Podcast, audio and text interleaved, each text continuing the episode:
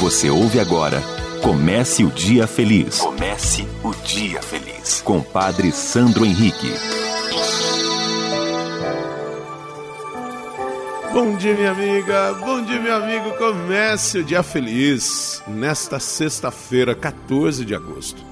Hoje nós celebramos a memória de São Maximiliano Kolbe Marte. Isso mesmo, aquele que trocou de lugar com um pai de família condenado à morte.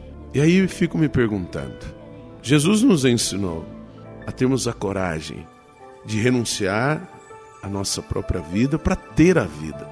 Hoje, nós somos, vamos dizer assim, influenciados pelo mundo para que não renunciemos a nada que nós gostemos independentemente dos outros, que não renunciemos em favor dos outros, pois se o outro não atingiu uma condição de vida, o problema é dele. Essa é a lógica do mundo.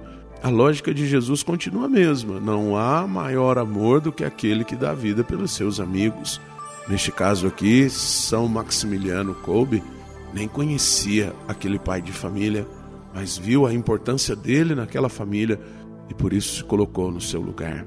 É muito importante que nós resgatemos em nós esta dimensão de nos colocarmos no lugar do outro, para que assim saibamos agir, porque muitas vezes nós estamos agindo de maneira intempestiva, odiosa, porque não sabemos estar no coração do outro ou no lugar do outro, imaginando o seu universo. O evangelho de hoje está em Mateus, capítulo 19, versículos de 3 a 12.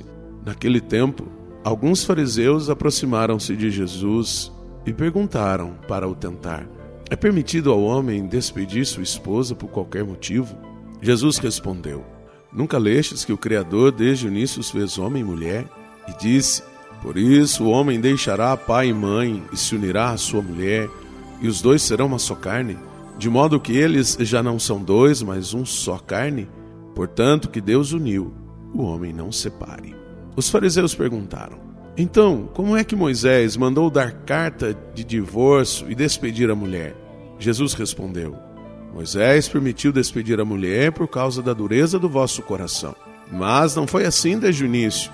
Por isso eu vos digo: quem despedir a sua mulher, a não ser em caso de união ilegítima, e se casar com outra, comete adultério. Os discípulos disseram a Jesus: Se a situação do homem com a mulher é assim, não vale a pena casar-se. Jesus respondeu: Nem todos são capazes de entender isso, a não ser aqueles a quem é concedido. Com efeito, existem homens incapazes para o casamento, porque nasceram assim. Outros, porque os homens assim os fizeram.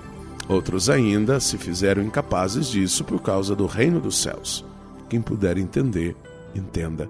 Minha amiga, meu amigo, é muito importante nós refletirmos a força do amor o amor que gera vida que transforma e não que traz a indiferença. Reze comigo.